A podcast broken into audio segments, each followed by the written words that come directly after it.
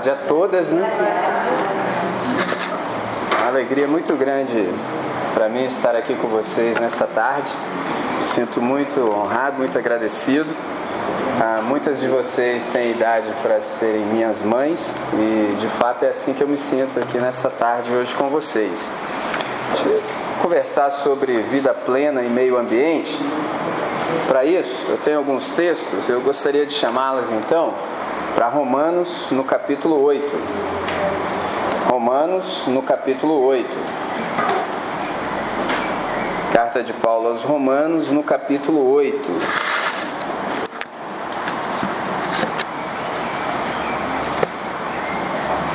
Depois eu leio João no capítulo 10, o verso 10. Em Romanos no capítulo 8, eu leio o verso 1 e 2, Romanos capítulo 8, versículo 1 e 2. Depois leio entre os versos 18 e 25. Então, Romanos capítulo, 1, capítulo 8, verso 1 e 2, depois 18 a 25. Diz assim a palavra do nosso Deus: Agora, pois, já nenhuma condenação há para os que estão em Cristo Jesus porque a lei do Espírito e da vida em Cristo Jesus te livrou da lei do pecado e da morte. Porque para mim tenho por certo que os sofrimentos do tempo presente não podem ser comparados com a glória que há de ser revelada em nós. A ardente expectativa da criação aguarda a revelação dos filhos de Deus, pois a criação está sujeita à vaidade não voluntariamente, mas por causa daquele que a sujeitou na esperança de que a própria criação será redimida do cativeiro da corrupção, para a liberdade da glória dos filhos de Deus. Porque sabemos que toda a criação, a um só tempo, geme e suporta angústias até agora.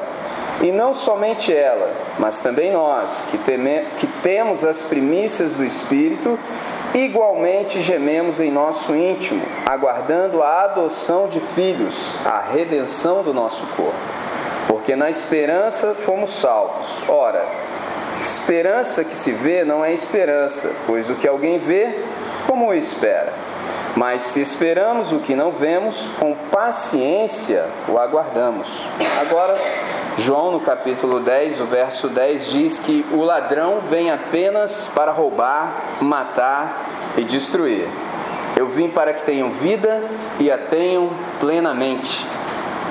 Vamos orar? Vamos falar com Deus? Senhor nosso Deus, nosso Pai.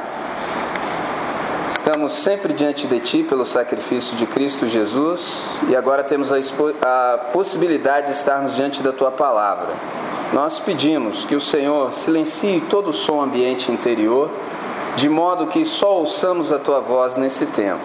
É para isso que nós nos reunimos em torno de Ti e tão somente queremos ouvir a Tua voz. Portanto, suplicamos, abre o nosso entendimento de modo que todos venhamos a compreender tudo quanto o Senhor quer nos comunicar nesse tempo.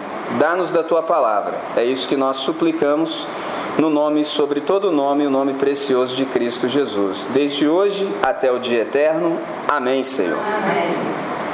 Muito bem. O texto que eu li primeiramente para vocês é o texto do Paulo, texto em Romanos. É um texto extraordinário e o autor dele é o Paulo.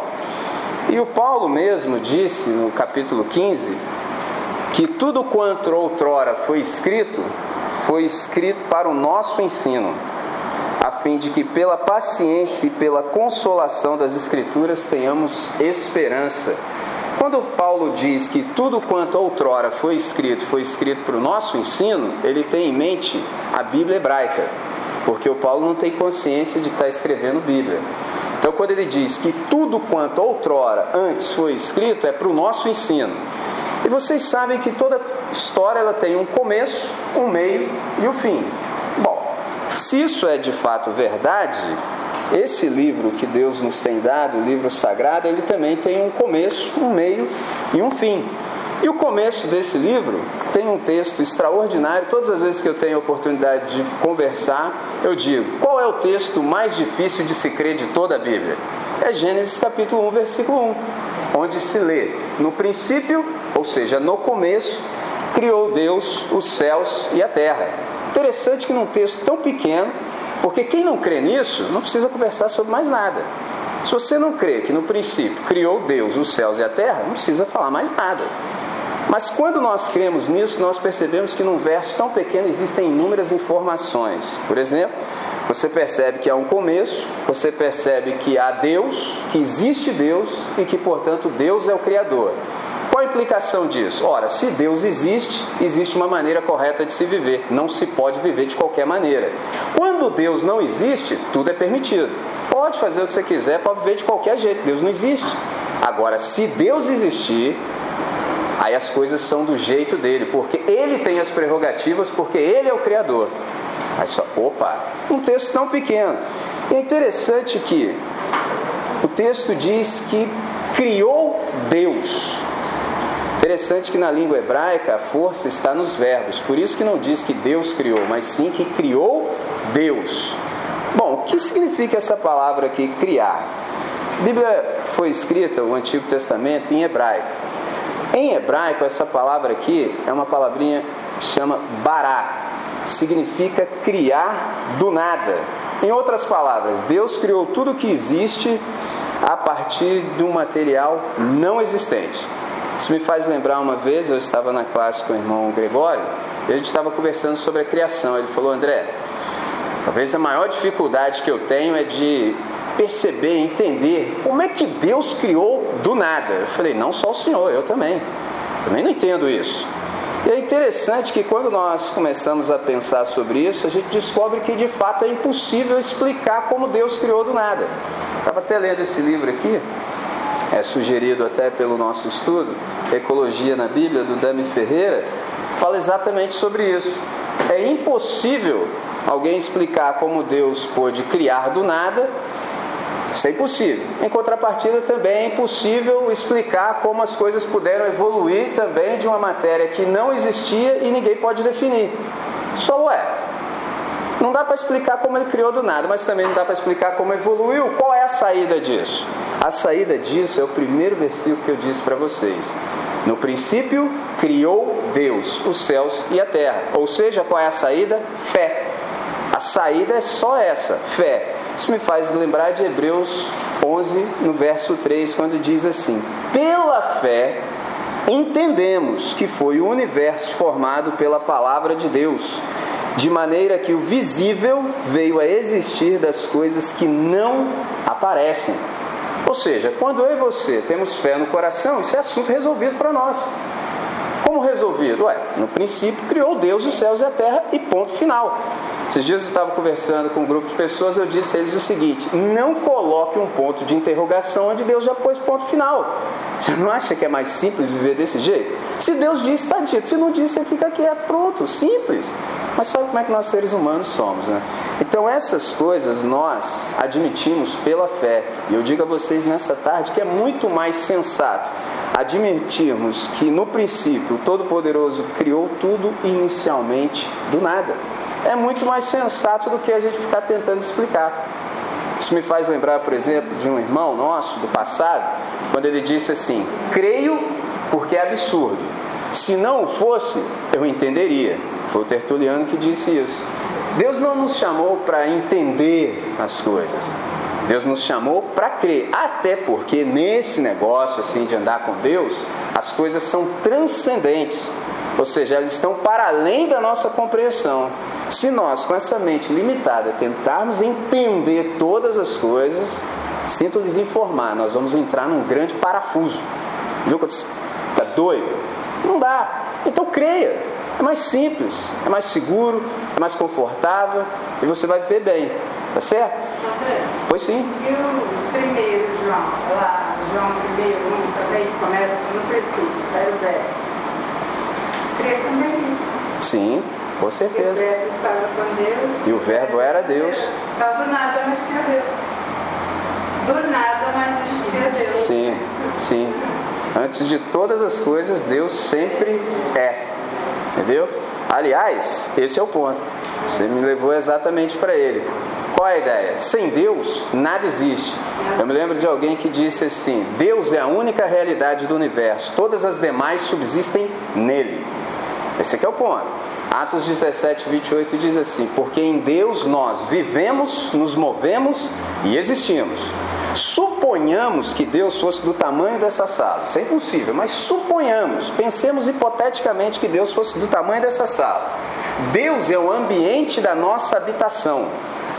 Todos nós, todos os seres humanos, tudo que há no universo está em Deus. É por isso que às vezes a gente diz assim: Deus está em todos os lugares.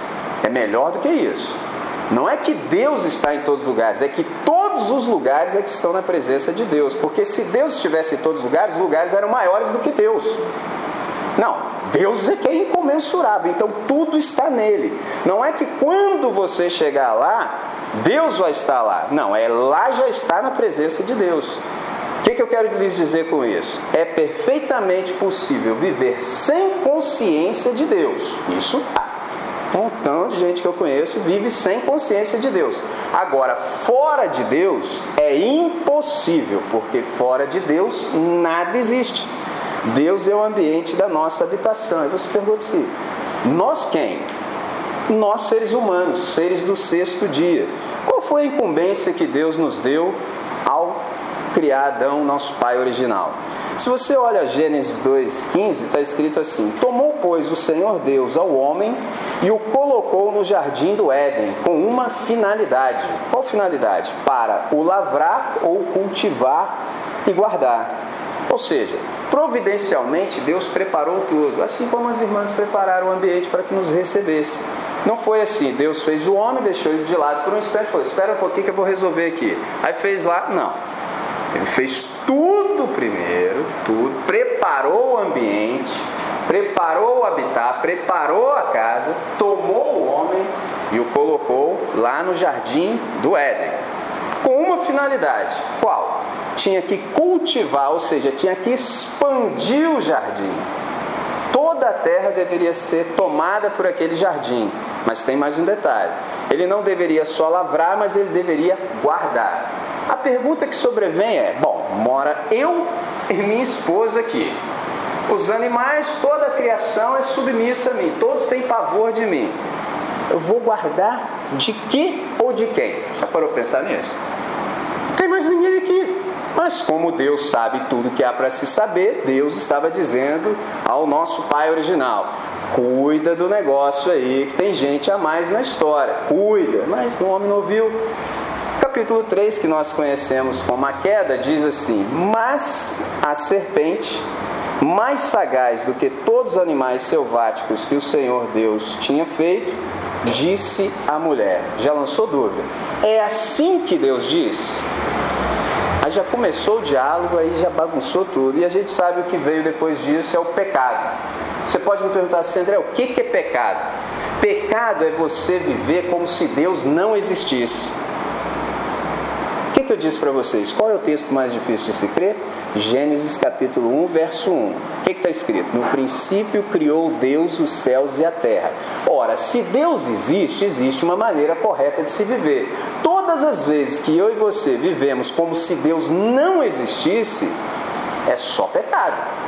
É muito mais do que a gente ter uma lista e ficar checando se o que nós estamos fazendo consta na lista. É muito mais do que isso é em todo momento você viver desconsiderando o fato de que Deus existe. Nós estamos sempre em Sua presença porque nós estamos nele e não estamos perguntando se de fato a maneira como nós estamos vivendo está agradando a Ele. Isso é que é pecado. Só uau, é, é assim mesmo. E qual a consequência imediata disso, quando o pecado entra na vida? Bom, desarmoniza tudo, corrompe e degenera. E tem mais. Todas as pessoas que vivem como se Deus não existisse são recompensadas. Qual é a recompensa disso? A morte. Já dizia o Paulo em Romanos no capítulo 6, 23. E aí ele segue em frente, no verso 22 do capítulo 8, ele diz assim: Porque sabemos que toda a criação, a um só tempo, geme e suporta angústias até agora. Pergunta é: quem geme? O Paulo diz que tanto nós, seres humanos, quanto toda a criação. E você pergunta: e o que é gemer? É orar. Eu percebo às vezes que muita gente acredita que só os crentes oram. O texto está dizendo que toda a criação geme. Um dia desse eu estava conversando com um grupo de adolescentes assim, e aí eu falei assim: vamos orar. Aí eu disse para eles assim: se você tem dificuldade de se manter concentrado com os olhos abertos, você fecha seus olhos, porque eu não vou fechar não. Jesus nunca fechou, e eu que não vou fechar aqui agora. Hum. Aí um ficou me olhando aquela cara assim, e quem falou que eu vou orar? Entendeu como é que é o negócio? Tipo assim, eu vou orar aqui, mano, eu vou orar o quê? Aí naquele momento me veio o entendimento. Falei, Deus, isso é bom, né? Falei assim, André, pode falar para todo mundo aí que todo mundo ora o tempo todo. Falei, meu Deus, é, ué. Alguns dizem para mim assim: Senhor meu Deus, tem de piedade de mim que eu sou pecador. Se eu continuo desse jeito, eu vou chegar aí mais cedo. Uns estão me dizendo exatamente isso. Outros estão dizendo assim: Eu quero é que tudo se exploda. E eu estou ouvindo, hein? E o perigo de orar é que eu ouço. Eu falei: Ih, Deus. A gente pensa que não é só os crentes que oram, não é assim não. Toda a criação geme. Está todo mundo gemendo. Alguns gemem do jeito certo e outros do jeito errado. Mas está todo mundo assim. Aí se pergunta, e por que, que as coisas estão do jeito que estão? Ué, porque os jardineiros não cumpriram o seu papel. Qual era o nosso papel? Lavrar e guardar. Mas a gente não tem feito isso bem. E aí muita gente, a criação inteira está sofrendo por causa disso. Só Síria, como é que é isso aí? Ora, até Oséias falou sobre isso. Oséias, o profeta, no capítulo 4, no verso 3, quando ele disse assim: Por isso, ou seja, porque os jardineiros não estão cumprindo bem o seu papel de preservar, de lavrar e de cuidar, a terra está de luto, e todo o que mora nela desfalece com os animais e com as aves dos céus, e até os peixes do mar perecem. Extraordinário isso aqui. Isso aqui é mais atual do que o jornal do dia. Às vezes a gente vê o noticiário, ah, o petroleiro derramou óleo no mar. É, os peixes estão morrendo. Não, mas isso é antigo. Agora a gente só vê em cadeia nacional, só vê com mais velocidade. Você dá um clique na internet, a notícia está lá. Só que sempre foi assim. O tempo todo. Por quê? Porque a gente às vezes não está cumprindo bem o papel.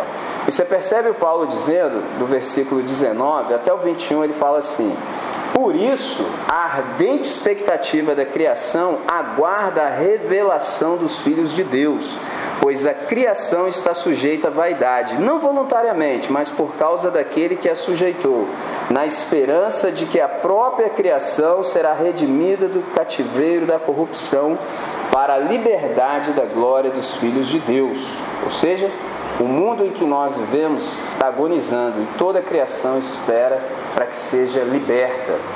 O que, que a criação está esperando? Que nós, que somos filhos de Deus, com essa incumbência, que de fato nós façamos aquilo para o qual Deus nos fez e mais, hein? E nos salvou. O Paulo aqui nesse texto, ele tem a visão de um poeta. Por isso que todas as vezes que nós nos aproximamos da Bíblia, uma das melhores coisas que eu já ouvi na vida foi quando alguém me ensinou assim, André, você se aproxima da Bíblia sempre desconfiado de que tem alguma coisa no texto que você ainda não viu. E aí você fala assim, Deus, só mostra para mim? Ah, entendi. E outra que me ensinaram também é o seguinte: todas as vezes que você ler a Bíblia, peça para que Deus transforme os seus ouvidos em olhos. que interessante esse negócio. Vocês percebem que hoje nós vivemos numa época visual. Tudo é visual. Tudo é visual. Só que tem um detalhe: nós somos seres da palavra. Então, a gente tem que, no mínimo, pedir assim: Deus, transforma os meus ouvidos em olhos, para que eu possa ver o que eu estou ouvindo. Esse é o ponto. Se pergunta assim: bom, se o Paulo está pintando um quadro, o que, que ele está vendo? Ele estava vendo toda a criação de Deus na expectativa daquele momento em que nós de fato vamos nos manifestar, Deus vai revelar de fato que nós somos filhos dele. E ele está falando sobre uma glória que virá. E que glória é essa e quando virá? Bom, é aquela glória que virá no dia do Senhor. Que dia é esse?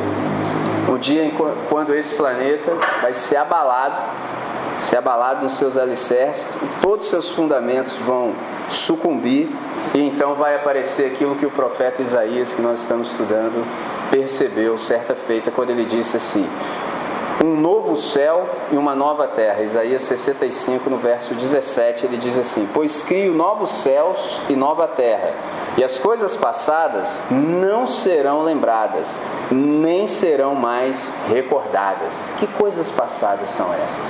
Essas aqui de Gênesis capítulo 3, no verso 17, quando diz assim: Visto que ouvistes a voz da tua mulher e fizeste aquilo que eu te dissera, não fizestes, maldita é a terra por tua causa.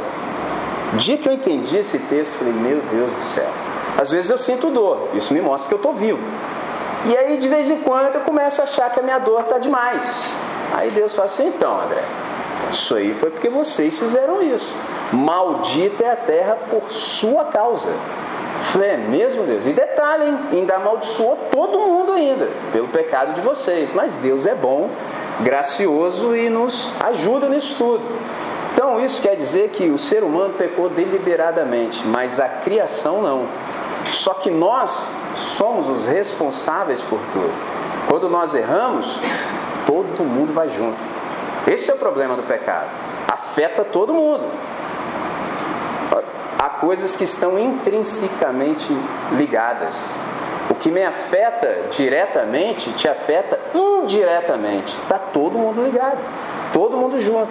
Mas tem uma boa notícia, né? Senão a gente se desesperava. E qual é a boa notícia que o Paulo traz para a gente no verso 23? Ele diz assim que o Criador é o supremo redentor de toda a criação. Ele diz assim nesse verso: E não somente ela, mas também nós, também gememos em nosso íntimo aguardando ansiosamente a nossa adoção, a redenção do nosso corpo. O que está na mente do Paulo? Paulo está pensando numa figura que é a adoção romana, com todo o seu significado e toda a sua aplicação. Qual é a ideia do texto? Com base nessa ilustração, Paulo está dizendo que eu e você não entramos para a família de Deus porque a gente merecia, e sim porque Deus é extremamente gracioso e misericordioso. Como é que a gente percebe isso? Vocês se lembram na cruz, quando Jesus diz o seguinte: está consumado. No grego está escrito assim: tetelestai. Literalmente, está pago a dívida. Quando você era um cidadão romano naqueles dias e você cometeu um delito, um crime, você ia para a cadeia. E sabe que você fica na cadeia até pagar tudo. Quando terminava a sua pena, eles iam lá na sua cela, tiravam você, pegavam uma placa, escreviam assim em cima: Tetelestai. Pregavam lá na sua cela: Está pago a dívida, pode ir embora. Quando Jesus disse isso, todo mundo entendeu. Está pago a dívida. Vão embora, vão viver. E bem, hein? Esse é que é o ponto. Ou seja, quando Deus salvou a mim e a você através do sacrifício de Cristo Jesus, Ele cancelou todas as nossas dívidas. Todas, todas, todas. Você não deve mais nada. E como você não deve mais nada, ele te pegou, você e a mim, e nos transportou lá para Gênesis capítulo 1 e 2. Vão fazer aquilo que eu criei vocês para fazer. Ou seja, eu regenerei vocês, eu recriei vocês para o meu propósito original. Pode começar exatamente agora. É por isso que ele disse assim: Eu vim para que tenham vida e a tenham em abundância ou em plenitude. Vou aproveitar o ensejo para dizer uma coisa para vocês. Sabe qual é o nosso problema? Isso eu vejo todos os dias. O nosso problema é que nos evangelizaram de um jeito diferente disso que eu estou conversando com vocês. Nos evangelizaram assim: aceitem a Jesus para quando morrerem, vocês vão para o céu. Então isso é um projeto de morte. Ou seja, quando você for para a terra do pé junto, pegar o palitozão de madeira, você vai para o céu. Traduzindo isso de modo prático, para agora, você não faz nada agora. Você fica aí, só vendo se não dá muita bandeira, se não faz muito feio. Pronto, tá bom. Não foi para isso que Deus nos salvou.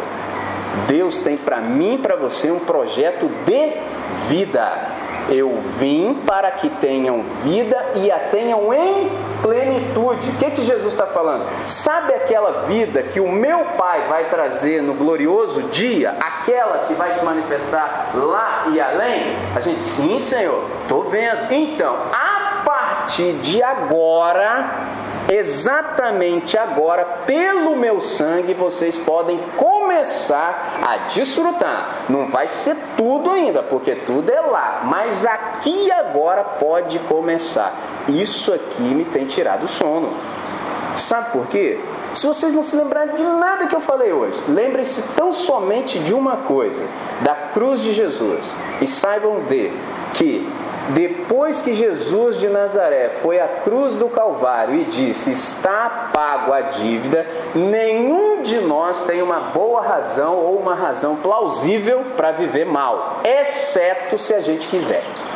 Se eu e você quisermos de fato viver bem, pode viver. Jesus já conquistou isso para nós. Não é porque eu mereço, não é porque você merece, mas porque Ele foi à cruz e o Pai recebeu o sacrifício dele e o imputou sobre nós. Então pode viver bem. Para tudo tem jeito. A única coisa que tinha jeito agora tem jeito que era morte. Pode começar a viver a partir de agora. Mas a gente tem que mudar esse paradigma. Já não é mais para quando morrer. Não, quero morrer não, quero viver agora. Vê se você acha um crente aí que está com disposição de morrer agora. É ruim, eu não conheço pelo menos, não sei vocês, né? Todo mundo quando pode. André, ora por mim, André. Falei, é, ora para quê, irmão? Vamos morrer, ué. Vamos para vamos pro céu. É, tem. Uh, posso. Dependente, né? De querer ou não, eu morro. Então. né? Mas o quanto é possível, ninguém está querendo. Então são as coisas assim que às vezes nós repetimos e a gente não sabe de onde tirou isso. Lhes digo claro e abertamente, da Bíblia que não foi. Eu vim para que tenham vida, vida, nunca falou de morte. Morrer, quem morreu foi Jesus, para que nós tivéssemos vida. Eu vim para que vocês tenham vida e a tenham em abundância. Isso traz para mim e para você esperança. Esperança de quê? De que o Criador faz tudo novo. Observe o verso 24 e 25. Ele diz assim: Porque na esperança nós fomos salvos. Ora, Esperança que se vê não é esperança, pois o que alguém vê, como espera? Mas se esperamos o que não vemos, com paciência o aguardamos. Paulo está falando dessa esperança que nos encoraja. E o que, que nós esperamos? Nós esperamos novos céus e nova terra, nos quais habitam a justiça. Nesse aqui agora está difícil. Mas nós esperamos um novo céu e uma nova terra. Isso me faz lembrar de uma criança, estava caminhando com o pai, eu tenho, agora eu tenho meu filho, né? então eu aprendo muito com ele. E as crianças ensinam muito. Sabe por quê? Adulto como nós são crianças adulteradas. Esse é o problema. Quando meu filho nasceu, olhei para ele, percebi que ele parecia comigo. Quanto mais ele cresce, eu já fui assim. Eu pensei, ué Deus, por que, que eu não sou desse jeito? Deus, senta aí que nós vamos conversar. Você está todo errado, André. Eu falei, é mesmo? É, ué. Falei, nós somos adultos adulterados. Quando você vê um adulto criativo, é uma criança que sobreviveu. Pode observar isso. Um adulto criativo é uma criança que sobreviveu. Porque o resto está tudo adulterado. Mas Deus é misericordioso, Deus nos ajuda. Então, o que, que ele está falando aqui? A criança de... ficou quieta.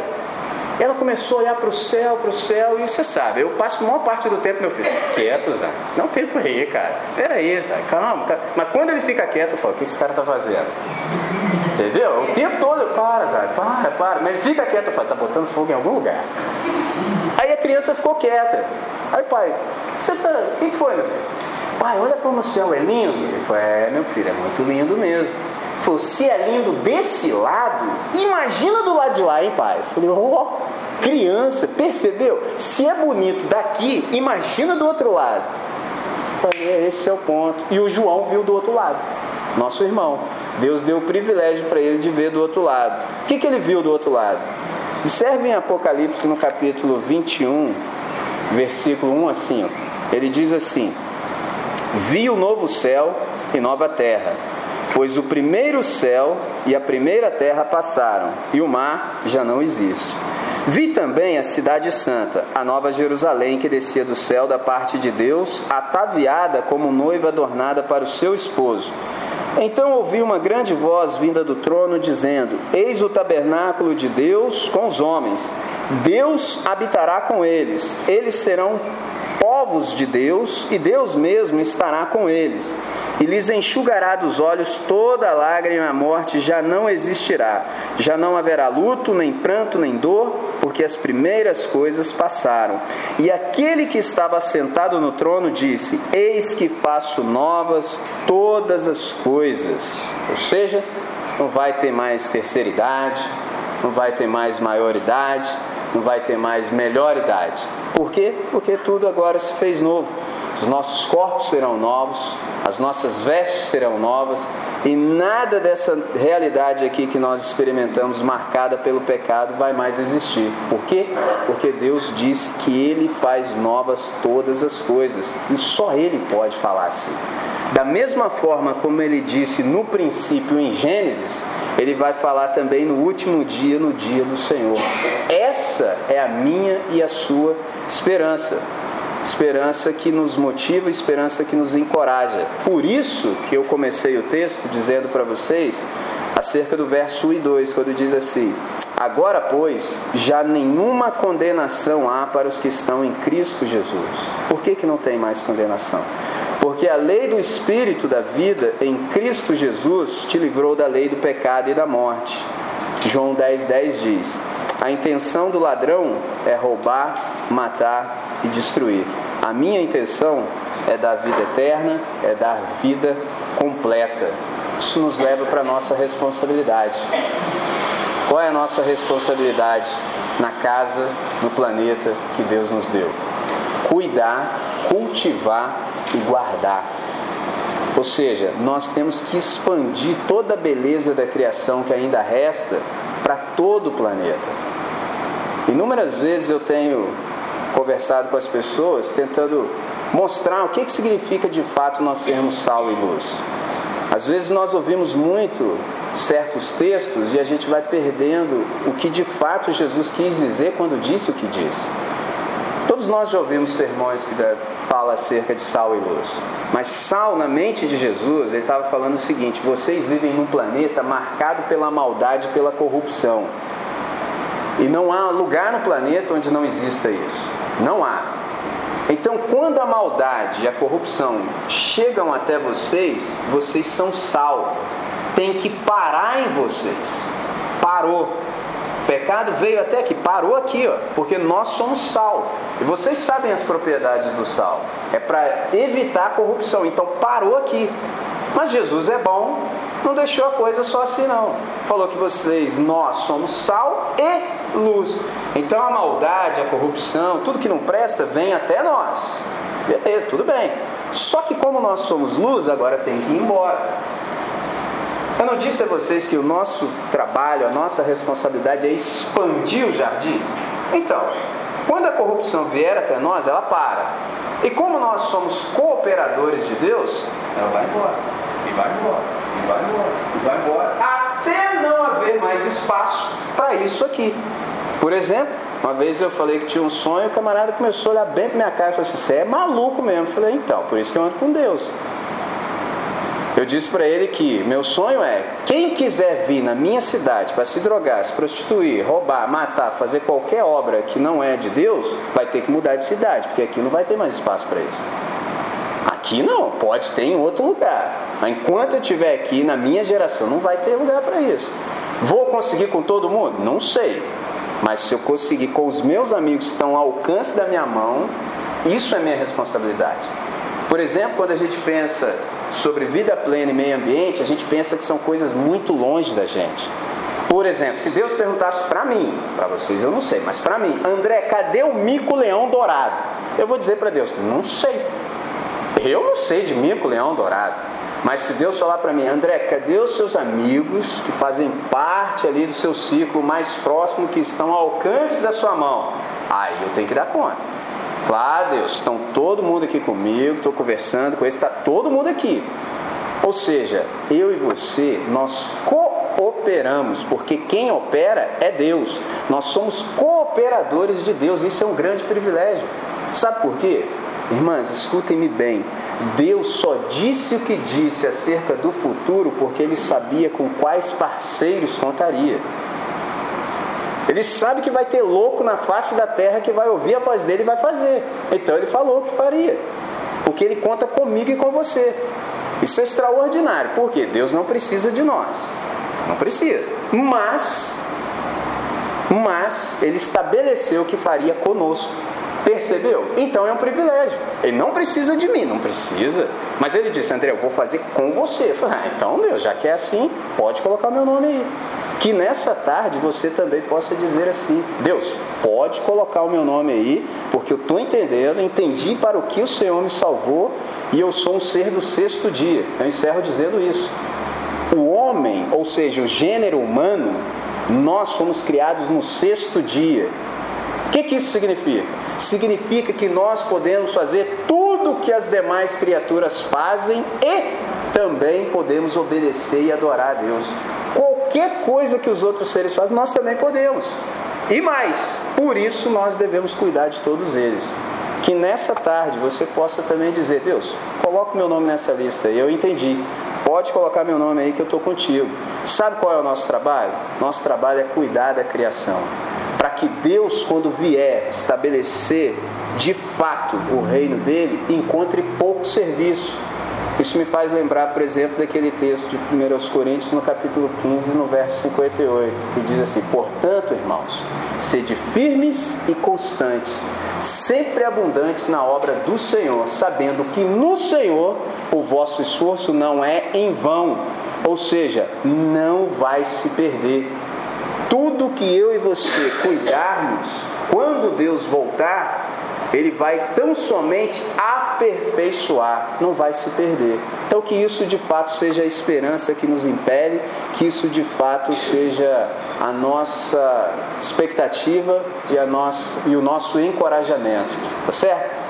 Que Deus, portanto, nos abençoe dessa maneira. Amém. Vamos orar? Senhor, nós queremos te dar graças por tudo que nós ouvimos aqui nessa tarde reconhecemos que tudo de bom que temos e experimentamos é favor do Senhor, por isso nós adoramos o Teu nome, agradecidos pelo sacrifício extraordinário de Cristo Jesus na cruz do Calvário, que nos propicia vivermos bem, vivermos com qualidade, qualidade da vida eterna aqui e agora. Sendo assim, ó Deus, nós queremos suplicar que o Senhor nos tome em tuas mãos e nos ajude a preservar a nossa casa, que é o nosso planeta Ajuda-nos, ó Deus, a vivermos de um modo que manifeste o teu querer sobre as nossas vidas e que todos os circunstantes possam perceber que o Senhor existe através da maneira como nós vivemos e que, portanto, existe também uma maneira correta de se viver. Muito agradecido estamos por essa tarde extraordinária e maravilhosa. Reconhecemos que tudo isso vem da tua boa mão. Obrigado no nome precioso de Jesus, hoje e sempre. Amém, Senhor. Amém.